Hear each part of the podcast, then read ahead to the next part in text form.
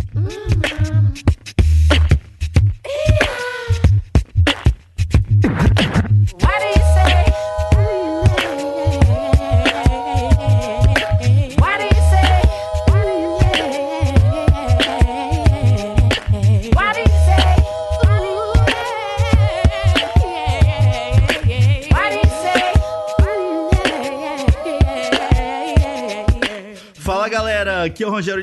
E esse é o primeiro episódio da parceria entre o Diagrama e o Design Ativista. Para quem não conhece, o Design Ativista é um movimento em rede que reúne mais de 5 mil designers em todo o Brasil e busca proteger a democracia através do design, da arte e da resistência cultural. Em dezembro do ano passado, aconteceu o primeiro encontrão do Design Ativista em São Paulo, e a gente separou algumas palestras que funcionam melhor nesse formato de podcast para mostrar o que, que, rolou por lá e também já para fazer um esquenta pro encontrão desse ano, que acontece agora, no dia 5 a 8 de dezembro. Então a gente vai lançar três episódios nos dias que antecedem o evento, na segunda, terça e quarta da semana, e daí na quinta começa o encontrão que vai rolar até domingo na nave coletiva em São Paulo. Para participar do encontrão Design Ativista desse ano, é só se inscrever no site designativista.org. E nesse primeiro episódio, a gente já começa com o pé na porta, com duas palestras excelentes de pessoas aqui do time do Diagrama. A primeira é do Guilherme Falcão, falando sobre autopublicação e produção como forma de ativismo. E a segunda é a palestra de Teresa Bettinardi, falando sobre design e feminismo. Mas então, bora lá escutar as palestras? Bora nessa, vamos lá.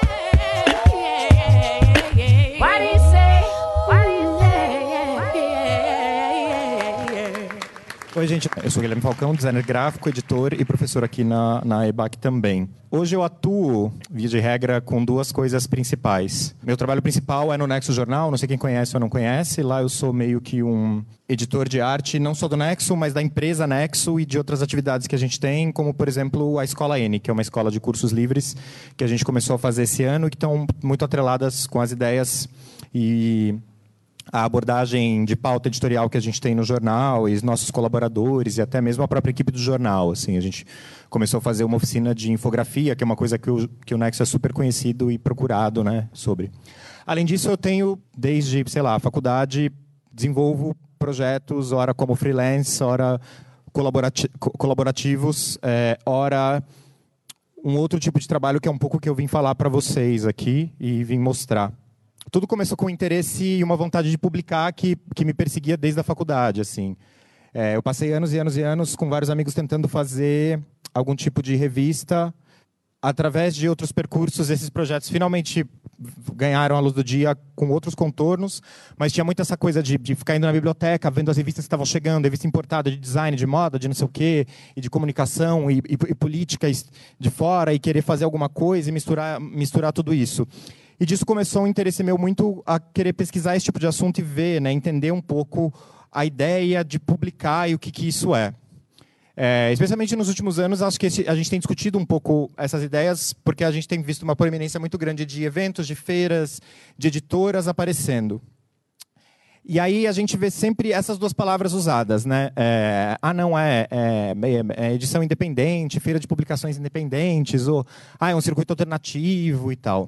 Eu não gosto da palavra independente, porque eu acho que ela parte de um pressuposto que não é muito verdadeiro, né? A gente é independente do quê ou de quem? Que contexto é esse, né? Quer dizer, não se, não se trabalha na independência.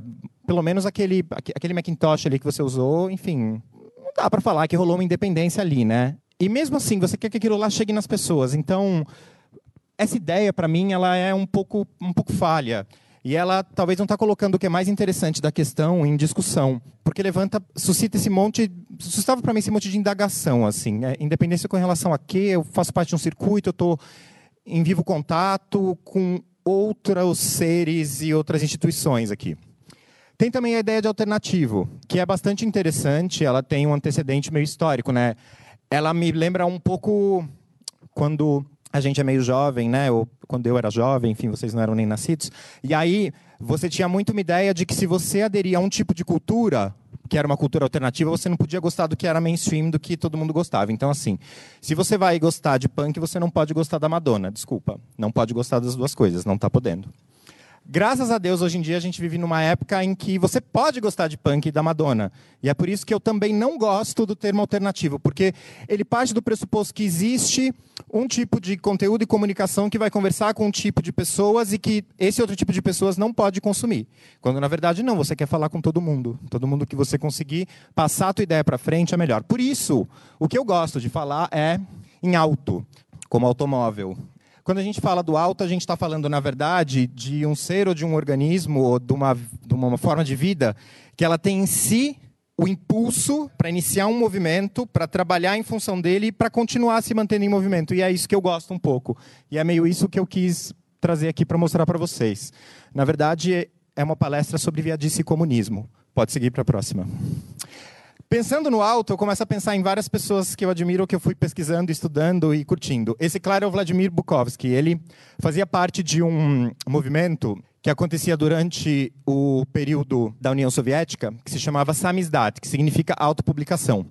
E ele tem uma frase que explica de uma vez só o que, que é o projeto. Eu mesmo crio, edito, censuro, publico, distribuo e vou preso por isso o que o Vladimir e os outros colegas dele faziam é que eles distribuíam literatura que era proibida pelo regime. Então eles marcavam de encontrar com as pessoas, levavam um mimeógrafo. Vocês sabem o que é um mimeógrafo? Mimeógrafo é uma duplicadora, né? Ela parece uma maletinha super pesada que você abre, de um lado você coloca as folhas, coloca é, um papel carbono e álcool, e aí você começa a girar com uma manivela e ele começa a imprimir coisas. Então eles combinavam com as pessoas esses encontros para distribuir essa literatura proibida porque se desse algum chabu, era só fechar tudo, sai, você está andando com uma maletinha na mão, cai fora, vai embora. Então, existia uma ideia muito boa de uma portabilidade de uma ação de guerrilha muito pontual, assim. Outro herói é esse homem triste, mas que ele é super importante para todo mundo que trabalha com design, que é o William Morris. E essa é uma frase do William Morris apropriada pela Roller Press, que é uma editora é, que trabalha com uma editora gráfica que trabalha com risografia. E ele fala assim: Ser dono dos meios de produção é a única maneira de readquirir prazer no trabalho. E isso, em retorno, pode ser considerado como um pré-requisito para a produção de arte e beleza. Tem umas ideias aqui super complexas que a gente pode discutir, como a ideia de arte, de beleza, enfim. A gente tem que pensar que o William Morris estava, era um desses caras de um movimento que era super louvável porque tinha muito desse espírito alto, mas ao mesmo tempo tinha umas questões é, um pouco complexas com toda essa ideia de beleza, do que é beleza, o que é belo, ornamento, tarará, tarará, isso tudo que a gente está cansado talvez de estudar e ler a respeito. Mas eu gosto muito dessa ideia, desse deslocamento que ele faz, que é dar para fazer a gente entender que a gente tem um potencial muito grande na mão de produzir coisas e de colocar coisas no mundo. A gente tem não só o conhecimento, como a gente tem nas nossas mãos os meios de produção. A gente consegue pela natureza do trabalho de design, entender todo o processo de cadeia e concentrar ele. Né? Quer dizer, antigamente era um trabalho que ele era super pulverizado, você tinha várias pessoas ocupando vários cargos né, numa, na, numa, e, e, e, tendo várias ações diferentes no processo de um trabalho de design. E hoje em dia tudo isso se resolve com um computador e uma impressora. E essa fagulha ela é muito interessante, ela, ela se alastra muito rápido. E tem este outro homem triste que eu também gosto muito, que é o Walter Benjamin. O Walter Benjamin tem um texto de 1934 chamado Autor como Produtor, que até uma designer e autora americana, Ellen Lupton, ela se apropriou dessa ideia para discutir um conceito que era o designer como produtor.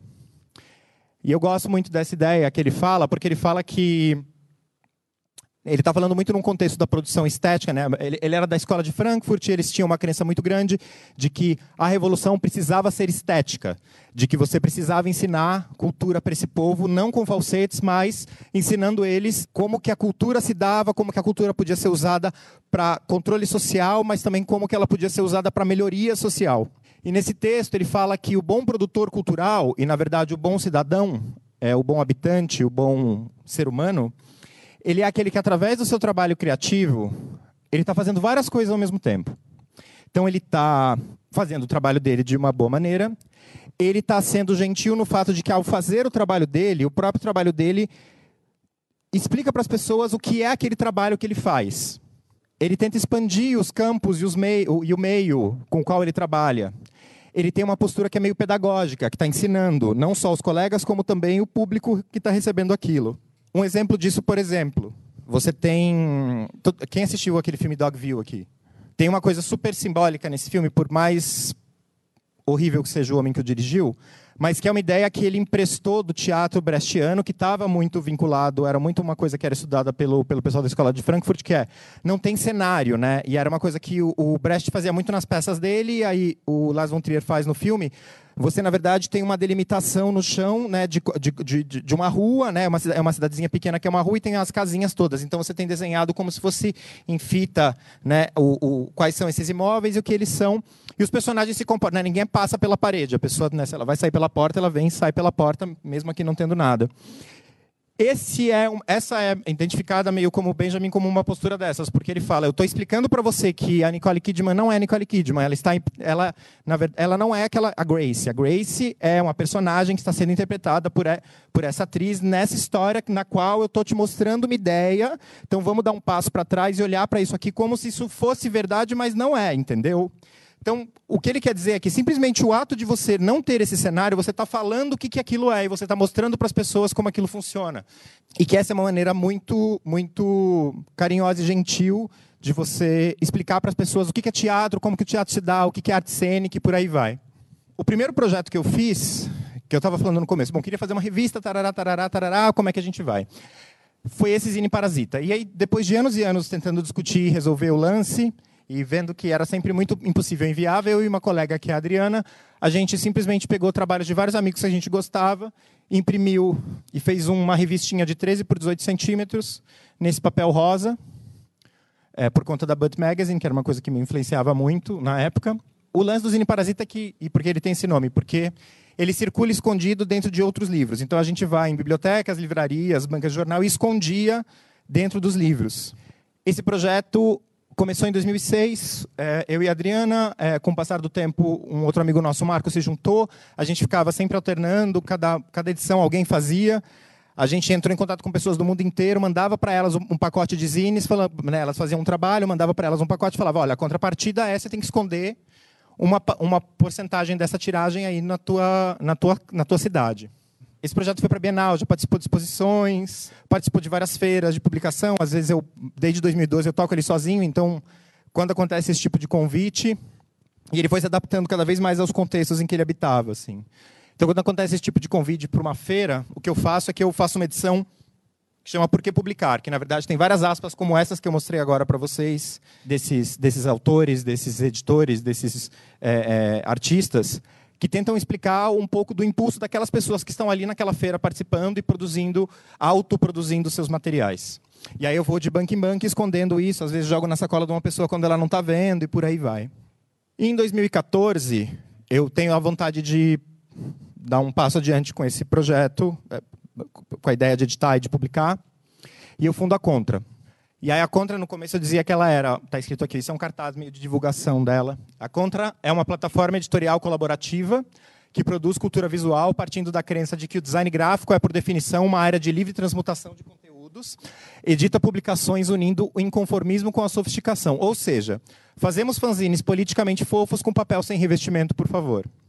Na Contra, eu trabalhava sempre com quase que sempre com um artista por vez, é, e publiquei várias coisas, vários zines diferentes. Participei de feiras no Brasil, fora do Brasil, integrei acervos é, de museus e universidades. Mas tinha uma coisa que eu fazia para além desses zines normais, que eram os manifestos.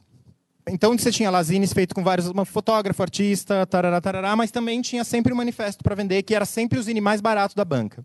E o manifesto, na verdade, era eu pegando todas essas pesquisas que eu estava fazendo sobre autopublicação e organizando isso cada vez de maneiras diferentes para dividir esse conhecimento com as pessoas. E para tentar explicar um pouco, de novo, por que, que todas essas pessoas estão aqui hoje fazendo isso, vendendo isso e também interessadas em consumir isso. E à medida que os manifestos iam sendo publicados, eu ia avançando também com a minha pesquisa e tentando encontrar coisas novas e, e estudando mais sobre a história e sobre pessoas que estavam produzindo igual a gente produzia. A última coisa que eu fiz com a Contra, que foi há dois anos atrás, foi uma série de panfletos. Então, eu não tinha nenhuma publicação na mesa para vender, eu só tinha 10 panfletos, com tiragem de 100 cada uma, uma caixa que você podia levar todos. E a ideia era tentar voltar para a origem do, do, da autopublicação, que é uma origem muito política mesmo. O panfleto mais vendido e mais conhecido e mais distribuído da história da humanidade é um panfleto que ele fazia a defesa, durante a Guerra de Secessão, né, Guerra Separatista dos Estados Unidos, ele fazia a defesa da integração do país, do fim, do, da abolição da escravidão, da independência das colônias e por aí vai. Então eles falam que estudiosos falam que considerando o tamanho da população americana naquela época, a quantidade de pessoas que entraram em contato com esse panfleto é talvez a publicação mais bem distribuída da história da humanidade até hoje. E aí várias ideias foram surgindo, era sempre, era sempre uma folha A4 dobrada no meio, sempre num papel muito vagabundinho, impresso em preto. Então, por exemplo, tem um que eu fiz com a Teresa que é, que é o Xuxismo, uma introdução, que é um texto que ela escreveu, que é uma pira que a gente tem, que é defender a Xuxa como um fenômeno cultural estético que tem que ser estudado para sacar um pouco toda a alfabetização visual e comportamental de uma geração de baixinhos brasileiros. Tem esse zine que é de um fotógrafo super jovem que eu tinha descoberto, que era o Lucas Totti, que ele mostrava fotografias de uma das passeatas do movimento é, é Passe Livre, que trouxeram a gente para essa realidade alternativa que a gente habita agora, que mostravam, são fotografias que ele tirou mostrando a repressão policial. Então, era um zine que tinham várias dessas imagens. Tem um outro que é do Lucas Simões, que é um artista, que ele faz residência lá na Pivô, e aí o dele, ele, ele abre mostrando a definição de manifesto e dentro ele lista todos os manifestos já publicados é, oficialmente, numa pesquisa que ele fez, pela humanidade. E no meio tem uma folha de concreto que ele fez, que é uma coisa muito presente no trabalho dele. Então, você comprava, você tinha essa folha super leve com esse, esse, essa listagem de coisas políticas, mas no meio tinha essa folha de concreto, dando meio que peso e materialidade para aquele zine. Em 2014, eu conheci um fotógrafo que é o Gianfranco Bricênio, e ele estava terminando um, a primeira edição de um projeto que é o Snaps Fanzine. É, e eu entrei, na verdade, primeiro só para dar uma ajuda na editoração final, só para olhar o arquivo antes de ir para a gráfica. Mas o arquivo estava tipo terrível, as coisas não tinham sangria, as fotos estavam em ambientes de cor completamente diferentes uns dos outros. E eu falei, não, tudo bem, eu vou fechar esse arquivo para você. E desse favor começou uma colaboração. É, nós fizemos cinco edições do, do Zine juntos. Éramos nós dois e o Eduardo Viveiros. E aí tinha todo um processo que o Eduardo ajudava no casting dos rapazes que iam ser fotografados. É, o Jean fotografava, eles faziam juntos uma primeira um recorte de imagens e me mandavam um material bruto enorme, do qual eu fazia uma seleção, edição final, diagramação, e que a gente ia decidindo o que entra e o que sai. A edição que eu acho que é uma das edições que eu mais gosto é essa quinta edição, porque foi o um momento em que a gente... O Snaps foi, teoricamente, o primeiro fanzine de nu masculino é, desses últimos anos, é, agora no, no, no Brasil ele foi pioneiro por várias coisas. Eu acho que eu e para mim essa edição que curiosamente é uma das edições que foi menos procurada pelas pessoas porque o, o Snap sempre trabalhava por crowdfunding. Essa foi uma edição que a gente lutou muito para fazer, para viabilizar, porque ela trabalhava com padrões de, co de corpos que são muito, muito outros, mas ao mesmo tempo que ela tinha uma. A gente chegou num, num ponto de.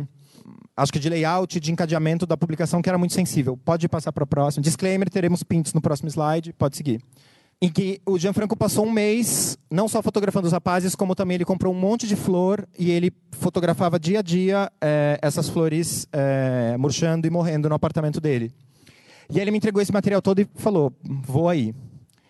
E aí disso começaram a nascer esses pareamentos e essas composições um pouco mais é, poéticas, tentando tem essa piada que fala, né, que se tem mulher pelada é arte clássica e se tem homem pelado é arte contemporânea. Um pouco falando como o no masculino, quando ele aparece, ele aparece muito com esse intuito de chocar e de mexer com os brios da gente, não sei o que, não sei o que lá.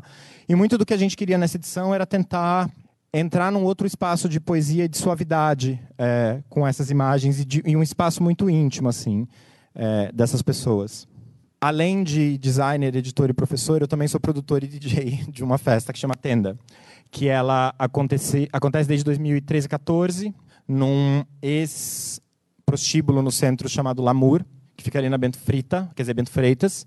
E eu e meu sócio, que é o Thiago, a gente nunca fala muito abertamente sobre isso, mas a gente tem muito orgulho de ter construído um, o que a gente considera aqui, com toda a dor e a delícia de estar no centro de uma cidade como São Paulo, talvez numa das ruas mais perigosas desse centro, um espaço que minimamente lá dentro ele é seguro, no sentido que você pode entrar e ser quem você é, do jeito que você é, como você acha que você tem que ser, e você vai ser celebrado por isso. Na comunicação visual da tenda tinha muito desejo de expressar essa ideia de que você ia passar pela porta ou você ia estar na rua e de repente você ia estar num espaço muito exuberante e muito diferente. E isso me levou, durante uma época, a fazer uma pesquisa iconográfica sobre como representar essa ideia desse desejo e do que é esse espaço.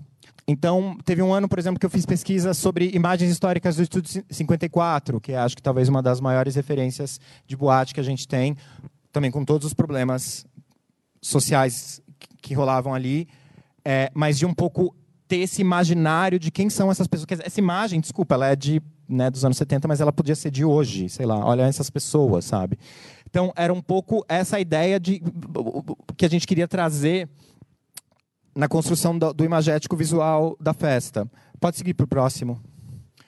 E aí, quando a gente tinha que tinha desdobramentos disso, então, por exemplo, uma época a gente fazia festas no Rio. Então, a gente começou a procurar imagens de carnavalescos, tentando também criar, o, explorar essa imagem, talvez numa, numa outra, é, num outro ambiente visual que fizesse sentido com o que a gente estava querendo criar. Ou quando a gente fazia festas em outros lugares, ocupava. Aqui é um flyer de uma, de uma época que a gente fazia festas no Bar de Cima, que é do grupo Che, fica ali na Oscar Freire, e eles tinham uma coisa, como chamava bar de cima, eles sempre usavam uma mão apontando para cima com os dedos. E aí a gente fez um pouco essa brincadeira de construir o triângulo, né, que é o, o a, a, marca da festa, com, com o dedo. E aí a gente parou com a festa em 2017, mas esse ano, quando acabou a noite do primeiro turno, eu estava indo embora da casa do Thiago, eu já tinha feito uma provocação para ele um tempo atrás, e ele falou, viado, agora é a hora. Eu falei, sim, vamos lá. E aí a gente fez uma edição especial que custava 13 reais para entrar, que deveria ser no dia 13, mas por conta de agenda não acabou, acabou não rolando, então ela aconteceu dia 19, que foi uma sexta-feira. E aí toda a comunicação, na verdade, eu estava pensando, né, puta, que que eu vou, que que eu vou, como é que eu vou fazer, enfim. E aí tem tem esse vídeo, esse meme na internet que, que, que tem essa frase ninguém deita, né? E aí a gente. E aí eu falei, cara, é isso. E eu ia lá, rascunhei na hora, escrevi, peguei um pedaço de papel, escrevi com caneta retroprojetor o nome do line-up todo, desenhei a marca, escrevi o Ninguém Deita. A gente, eu fiz uma flâmula enorme, um tecido vermelho, que ficou pendurado dentro do clube Pichei Ninguém Deita. A gente fez esses bottoms que foram distribuídos. É, você podia pagar um pouco mais na entrada e pegar um, ou você podia comprar ele separado para ajudar a pagar a festa, porque também é isso. Como a gente baixou bastante o valor, mas fez um line-up grande, teve performance, vários DJs, a gente tinha que pagar aquele, aquilo lá rolando. Né? A gente abriu mão totalmente de qualquer lucro ou cachê nosso é, para pagar todo o staff que estava produzindo a festa naquela noite. E também tinha um pouco uma ideia, quer dizer, a gente fazia um ano que a gente não fazia festa e teve um pouco esse desejo de trazer de volta uma nostalgia. O último projeto que eu quero apresentar é esse projeto que aí já a gente está falando já do Frila mesmo, que é um projeto que eu fiz com um artista que é o Bruno Moreski através de um de um, um financiamento que ele recebeu pelo projeto Rumos do Itaú, que partiu de um questionamento dele uma vez que ele estava dando aula para um grupo de alunos sobre história da arte. Quer entender que história da arte é essa? A gente fez um levantamento, é uma equipe grande, tem pesquisadores, colaboradores, tem um, um conselho editorial é, formado só por mulheres e por aí vai, que integram uma equipe estendida desse projeto. Que a gente basicamente pegou os 11 livros mais usados no ensino de história da arte no Brasil e catalogou todos os artistas que são mencionados em todos esses livros. Então a gente viu quem é essa pessoa, onde ela nasceu, onde ela morreu, que período foi esse, que técnica que ela usava, qual era o gênero dela para tentar mostrar, no fim das contas, que a história da arte é a área das ciências humanas em que se constrói uma narrativa sobre a criação de objetos e experiências realizados, em sua maioria, por homens brancos europeus, estadunidenses e pintores, alguns ditos gênios. Esse projeto ele culmina nesse panfleto, que ele é, na verdade, uma folha enorme, ele é quase uma, ele é meia folha gráfica é, dobrado, que mostra as conclusões de todo esse estudo que a gente fez. Então, por exemplo, eu não vou conseguir ler mais assim, acho que são 2.443 artistas, os quais só 22 são mulheres, dos quais só duas são mulheres negras. Então a ideia é que a, o que aconteceu quando a gente imprimiu esse panfleto numa tiragem de 30 mil em português, 10 mil em inglês, a gente entrou em contato com instituições de arte em todo o mundo, em todo o Brasil, e mandou um, um lote desses panfletos para todos esses lugares, para que eles sejam distribuídos na entrada com maneira de dizer, bom, você está vindo aqui no museu ver arte, conhecer a história da arte, quero que você saiba que essa história da arte que está aqui, ela é bastante enviesada por isso aqui, tá? Então que você entenda que tem muito mais do que isso que você está você tá, tá estudando, do, do que você está vendo, do que você talvez já tenha estudado. O intuito do projeto era esse, era mostrar, na verdade, e é, e é, por isso que no título dele não tem o A do arte, né? A gente omite esse A um pouco para dizer assim, essa ideia do A com né, arte com A maiúsculo, né? A gente sabe que pensando historicamente, né, a tipografia caixa alta maiúscula ela é a tipografia da ordem, né? Do, do da, da, da, da fala oficial. Né? Então a gente está falando que oficialidade é essa, que história é essa, de quem, de quem que a gente está falando, o que, que a gente está deixando de fora, o que, que falta pesquisar. Então tem um mapa do mundo cheio de rombos, que, que são os, os países que não aparecem, mas também um mapa do mundo negativado com todos os lugares que, que, que não apareceram. Tem dados super alarmantes e muito loucos, como, por exemplo, em 50 anos dos Estados Unidos, você tem tantos artistas quanto é, em mais de 2 mil no, no resto do mundo todo. É, esse projeto, e, e, ele, além do panfleto, ele também, também um, tem também um site em que você pode ler essas conclusões e baixar a base de dados completa que a gente usou, porque a nossa ideia é tornar esses dados abertos para todo mundo usar como quiser. E ele está ongoing, assim, a gente segue imprimindo panfletos, ele participou de um projeto no SESC faz pouco tempo, e a gente segue, essa pesquisa segue tendo desdobramentos, e a gente investigando como é que a gente consegue não fazer uma reparação histórica, mas ampliar mais essa pesquisa e começar a entender que outras histórias são essas. Eu quero terminar com essa lição muito importante, que é uma coisa que eu e a Teresa a gente conversa muito, que assim, é, toda relação de design é uma relação, sobretudo, de diálogo. Quanto melhor for a qualidade desse diálogo e dessa conversa, melhor vai ser o resultado desse trabalho. Mais interessante ele vai ser, mais força e impacto no mundo ele vai ter. Tudo isso que eu mostrei agora, e aí eu parti de uma coisa bem obviamente na minha cabeça, pelo menos ativista, e fui passando por uma série de outras narrativas, tentando mostrar uma postura muito parecida na maneira de tratar o trabalho, de entender como que é o trabalho de design mesmo quando eu estou lá produzindo uma festa, eu entendo que eu estou, de alguma maneira, tem uma coisa ali igual, assim, seja escolhendo o som que eu vou, vou passar e montando meu set, seja produzindo aquele espaço, pensando na comunicação, seja colaborando com artistas, seja eu mesmo publicando alguma coisa. Existe uma postura aí que é muito transversal para mim, que é muito forte. E que ela parte muito desse entendimento. O, o objeto design ele nunca é sobre sobre meu portfólio, os meus desejos e às vezes é, né? Gostei dessa fonte, quero usá-la agora. Enfim, isso acontece, tá tudo bem, não pode ter constrangimento com isso.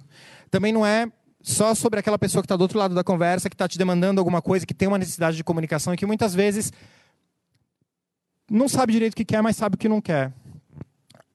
Ele é sobre aquela coisa que está entre nós dois ali, que a gente tem que olhar para ela e que ela está fazendo um monte de pergunta para a gente, mas ao mesmo tempo ela está dando todos os caminhos para a gente encontrar respostas. Então a gente tem que estar tá sempre com o ouvido aberto para escutar e com a boca pronta para falar. Obrigado.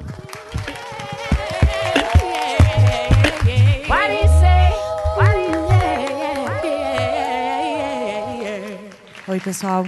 Boa tarde. Na verdade, a minha apresentação, eu não vou mostrar talvez tantos projetos. Eu acho que eu vou compartilhar coisas que eu ando pensando e coisas que, que eu acho que talvez pegando um pouco no gancho do que o Guilherme falou sobre a questão de como a gente também pode transformar a nossa prática em um ato político, de certa forma. Bom, eu coordeno o curso de design gráfico aqui da EBAC e tem esse lado assim de que a gente está aqui nesse espaço agora, mas que eu também acabo expondo uma contradição de certa forma a ver com o tema da minha palestra. Eu sou a única coordenadora mulher de todos os cursos nesta escola. Temos outras professoras e tenho muito um desejo da gente conseguir ter uma representação de mais mulheres como professores, enfim, mas na questão de direção, de dar a direção de um curso, eu sou a única mulher aqui. E ao mesmo tempo eu vejo isso da minha parte, né, de eu estar ocupando esse lugar, eu vejo como uma oportunidade de conseguir talvez hackear um pouco essa estrutura de privilégio, sim, mas que a gente consiga talvez dividir um pouco das coisas com outras pessoas, né? Então que a gente consiga ampliar esse leque de pessoas, talvez discutindo coisas. E eu acho que é um ganho dos dois lados, inclusive para as pessoas que talvez aqui possam talvez ficar um pouco dentro de uma bolha mesmo, né? Como várias bolhas que a gente tem que agora começar a acessar. Então, essas vão ser as reflexões que eu vou trazer hoje. No momento quando a gente estava pensando sobre esse evento, acho que na primeira reunião que a gente teve sobre a questão do apoio da IBAC, etc., foi uma coisa que que me marcou muito da fala do Pedro Inui quando a gente estava conversando, que em algum momento a gente estava falando sobre toda essa questão das eleições, de como houve essa mobilização dos designers e que isso foi super potente, né? Então, um senso de urgência muito forte. Você via muita gente mobilizada. Eu me sentia, durante o segundo turno, eu me sentia muito mobilizada. Então, acho que todo mundo também compartilha dessa, produzindo muita coisa e tentando encontrar uma linguagem que a gente conseguisse falar com o outro lado, né? E aí, em algum momento, eu até levantei um ponto que foi uma coisa que eu refleti refleti muito, enfim, até a partir, por exemplo, da live do Torturra, que eu assistia muito, assim, que para mim era meio uma seleção de terapia quase extra, porque eu precisava ouvir aquilo para tentar entender um pouco e me acalmar no processo todo, mas que ele falava muito sobre essa questão da estética, né? E como que às vezes essa estética nos distanciava muito, talvez as pessoas que a gente realmente gostaria que atingir. Ele sempre falava de uma questão de, ah, vamos pensar numa plotter de baixa resolução, para a gente também tentar atingir um outro lado mais sensibilizado. E ao mesmo tempo, uma coisa que me deixava muito intrigada durante essas semanas era você ver, por exemplo, postagens de outros designers que produziam coisas lindas, né? Então, tipo, sei lá, Pentagram, que é um dos maiores estúdios de design com cartazes maravilhosos, tipo, nossa. Só que me dava muito uma sensação de que, cara, legal, mas isso estaria numa exposição de design. Né? Então, para que, que a gente está fazendo isso, sabe? Eu sei que eu tô, talvez esteja até extrapolando um pouco, talvez o tema que foi prometido aqui, né? Que a gente fala sobre mulheres, mas enfim, a quem que a gente está querendo atingir? E essa é uma questão que me preocupa muito desde quando eu era estudante, enfim, estudante de design, quando eu participava do movimento estudantil de design, organizei o N Design, pensava muito sobre isso, né? Então, fico muito nessa dúvida, assim, né? De como que a gente também tem que às vezes abrir mão um pouco dessa estética, talvez desse modernismo idealizado né, que deu muito errado no Brasil, na minha opinião, e como a gente também divide essa opinião com o Guilherme, enfim, no ambiente da escola livre, que era um outro projeto de educação que a gente tinha. Então tem essa questão da educação que é muito forte e que eu acho que é o pano para manga e eu acho que é muito do que eu vou falar hoje, assim, tentar compartilhar algumas dos, das reflexões que eu estou pensando. Aqui são alguns exemplos. Eu, bom, eu, eu trabalho basicamente com design editorial, enfim, capa de livro. Tem outras aventuras capa de CD, mas muito com essa questão do, da materialidade, né? Aqui estão alguns exemplos das capas que eu tenho feito ultimamente e como o tema do feminismo tem crescido muito, inclusive nos meus briefings, né, os briefings que eu recebo. E aí eu tento discutir muito sobre isso com outras designers e com outras pessoas, mulheres que também trabalham ou ilustradoras ou programadoras, enfim, sobre essa questão de, ah, legal, adoro todas as capas que fiz e me sinto muito honrada de ter feito todas elas, mas eu gostaria também de falar de outros temas, não só sobre, ah, então você é mulher, você vai falar sobre feminismo. Ótimo. Vamos pesquisar e vamos pensar imagens e conceitos e linguagem para a gente tratar sobre os temas que a gente está sendo pautada. Mas os outros temas também me interessam. Tem coisa, outras coisas que também me interessam, né? Mas sempre quando tinha essa preocupação nos briefings, eu acho isso realmente muito importante que as editoras e as pessoas se sensibilizem sobre essas questões e consigam elaborar briefings que consigam trazer outros, a partir das próprias experiências que você vai publicando outros livros e também tendo feedback dos leitores, consiga elaborar esse briefing de uma forma mais rica, né? Bom, eu trabalho sozinha. De todas as vezes em que eu trabalhei por minha conta, assim, com períodos intercalados, eu sempre trabalhei sozinha. O que é, é muito difícil porque chega um ponto em que eu sinto que eu centralizo muito as coisas e tudo mais. Mas esse ano eu resolvi ter um, precisei ter um, um estagiário. E uma coisa que também me angustia muito no meio do design, porque assim, eu não sou de São Paulo, né? Então eu vim para São, São Paulo em função de uma espécie de curso que a editora Abril promovia de ano em ano, em que eles selecionavam designers, jornalistas e fotógrafos de todo o Brasil para passar um mês na editora Abril. Então foi a partir da, dessa experiência que eu resolvi me mudar do Rio Grande do Sul, que eu sou formada em design gráfico na Federal de Santa Maria, para São Paulo. E uma coisa que me angustiava muito quando eu já estava aqui é como o meio do design gráfico ele é muito restrito, né? Então, quando a gente pensa, sei lá, os designers de São Paulo, né? Você começar a trabalhar aqui é muito difícil, né? Então, uma coisa que sempre me angustiou muito, assim, como essa profissão também fala muito sobre privilégio, né? Ou sobre, putz, para você ser um bom designer, né? Como dizem os as regras e os cânones e as boas práticas. Ah, você tem que ter um bom repertório. O que é um bom repertório, né? Então, um bom repertório é o quê? Alinhado com qual estética? Alinhado com quais valores, né? O que, que dita... É, é como se fosse essa ditadura desse bom gosto, né? Então, esse bom... O que, que é esse bom gosto? É baseado em quem, né? Em, em homens brancos, europeus ou americanos, né? Que basicamente acreditam que inventaram essa profissão, né? Mas que nessa forma, quando a gente pensa nesse contexto que a gente está praticando design gráfico, a gente consegue ver que a gente tem muitos empecilhos, né? Então, uma coisa que também sempre me incomodava, mesmo conversando, assim, nada contra, mas talvez alguma coisa contra essas posturas, é como às vezes, ah, então beleza, eu vou selecionar uma pessoa que trabalhe comigo, mas ela tem que ter o gosto muito semelhante ao meu. Então, cite três bandas que você gostem. Mas para quê? É para você escolher uma pessoa com um perfil diferente do seu ou você está procurando um certo alinhamento, né? Então, é esse tipo de coisa que me deixava muito, assim, me deixa ainda muito angustiada. Sem falar da questão do acesso à faculdade de design, acesso aos contatos de você saber como que você vai selecionar, é, saber a vaga para você mandar um portfólio, mandar algum trabalho, mandar um currículo, né? E eu vejo assim que vários colegas meus, até por acho que por uma questão de tempo, enfim, mas era sempre uma seleção de design, era sempre uma coisa meio misteriosa, né? Não é tão abertamente divulgado talvez em algum estúdio que você queira muito trabalhar. E eu acho isso uma coisa muito chata, porque não te dá a oportunidade de talvez entrar em contato com outras pessoas que também estão afim de fazer e praticar design. Então eu entendi que quando eu precisava de um assistente, eu precisava, sei lá, abrir essa vaga para todos os meios possíveis de várias pessoas pudessem entrar em contato comigo, né?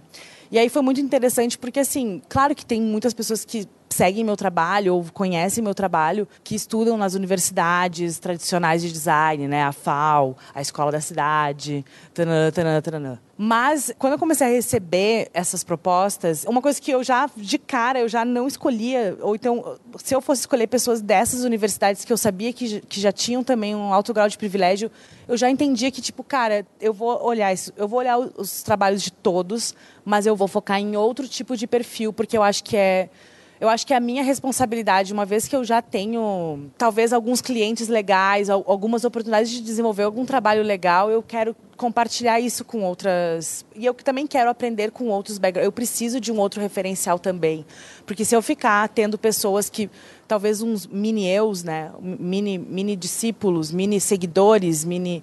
Eu acho que não faz nenhum sentido de você também estar tá abrindo esse leque, né? Para mim, essa experiência da.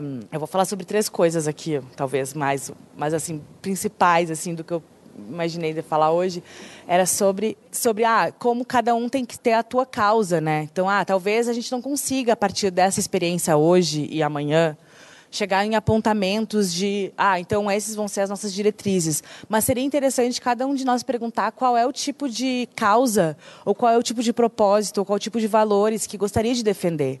E ir atrás disso da melhor forma possível. Porque eu acho que a gente não vai. Eu acho que a experiência desses acontecimentos e as várias vozes que estão aí, a gente não vai conseguir uma unanimidade de um. Ah, esta é a causa que nós temos que defender. Talvez de formas indiretas a gente consiga até atingir algum objetivo em comum muito maior, mas eu acho que se cada um começar a pensar sobre o que é importante por essa causa que a gente vai trabalhar, né? Sendo designer gráfica e tendo o meu próprio estúdio e tendo todas as questões dos compromissos, dos boletos e das angústias e das entregas. Também tem uma outra coisa que eu acho que esse momento é muito interessante, da maneira como muitas pessoas também têm percebido questões e conversado sobre elas, de forma que talvez quando eu tinha 20, an 20 e poucos anos e estava começando a trabalhar aqui, para mim era muito difícil nomear isso como machismo né? Eu, por exemplo, eu sempre lembro de uma entrevista de portfólio que eu tive, uma entrevista de emprego, em que em algum momento do meu, do, da entrevista a pessoa que estava me entrevistando chegou e disse: "Seu trabalho é muito rosa, né?"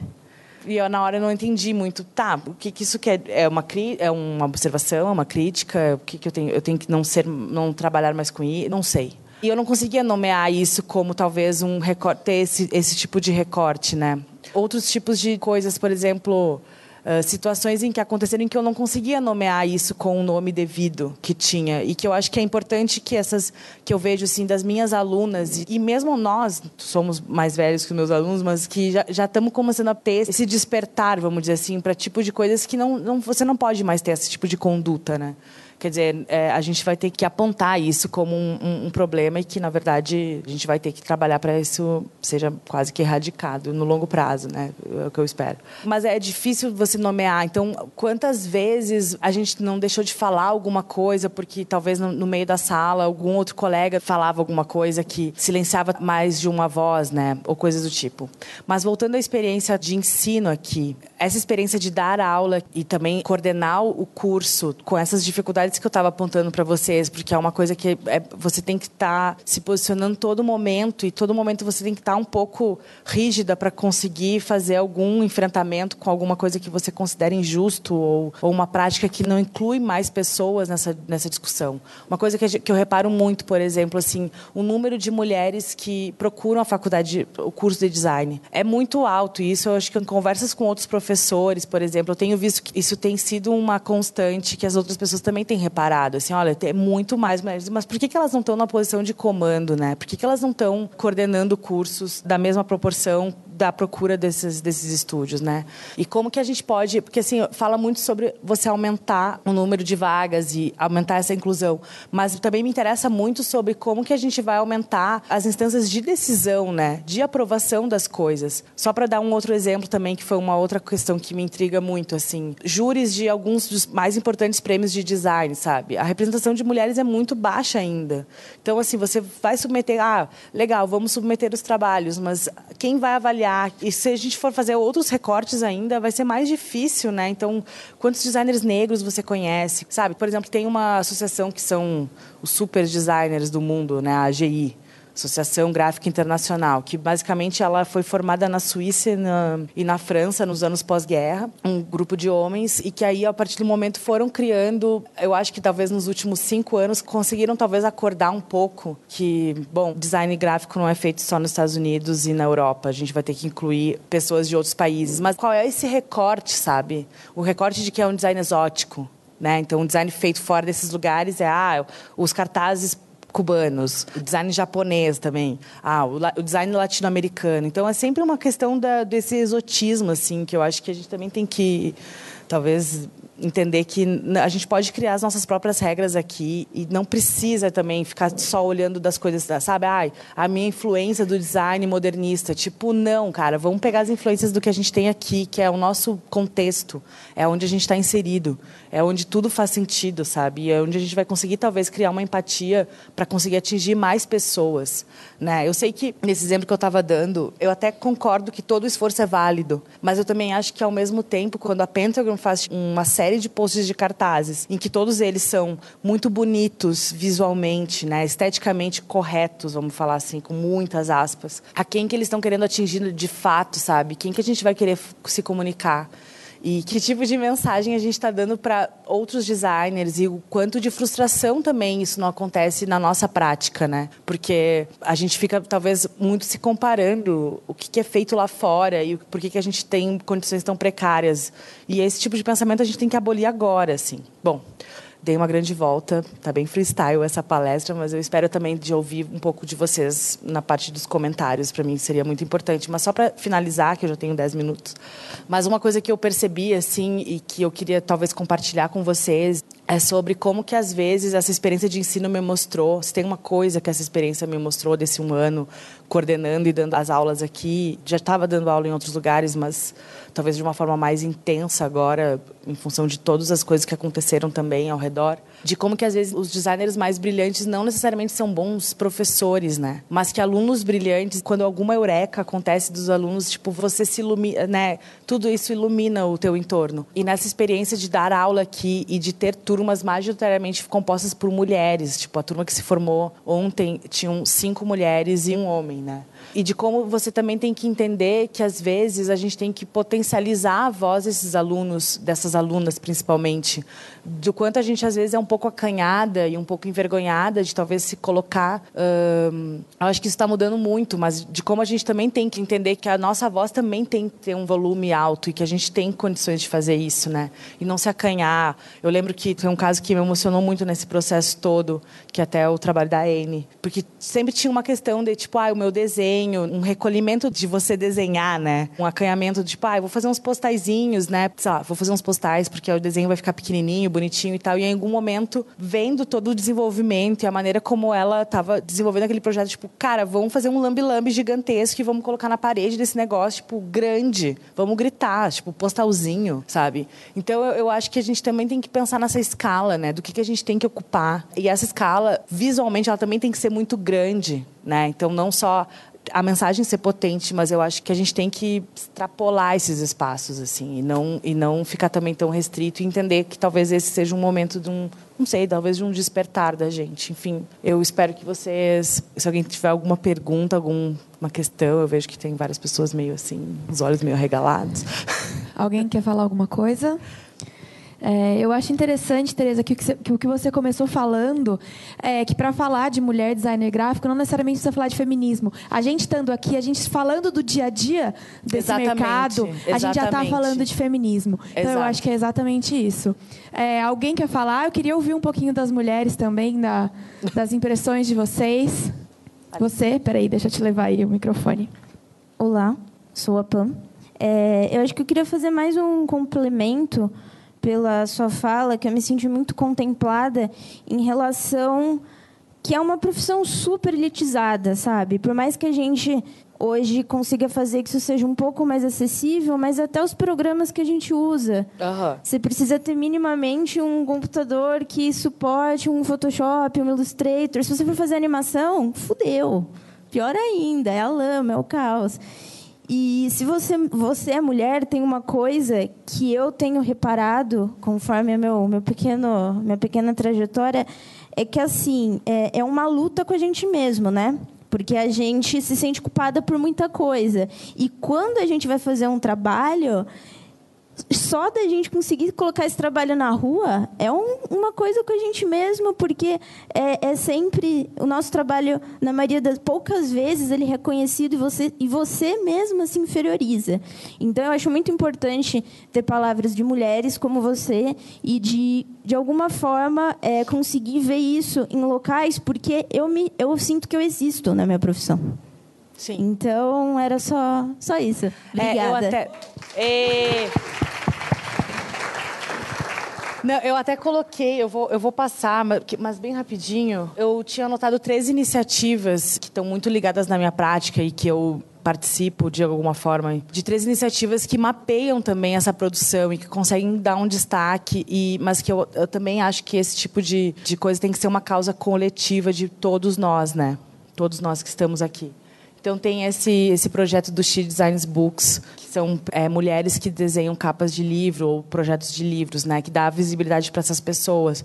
Justamente porque é muito. Quando você vai listar, talvez, alguns designers, é, é, você, vai, você vai fazer essa matemática dessa desse equilíbrio é às vezes um pouco difícil, né, de você conseguir ter um equilíbrio decente, vamos dizer assim. Ou esse outro que também todos eles estão eh, disponíveis no Instagram, né? Você procura por esse nome e você vai lá e encontra.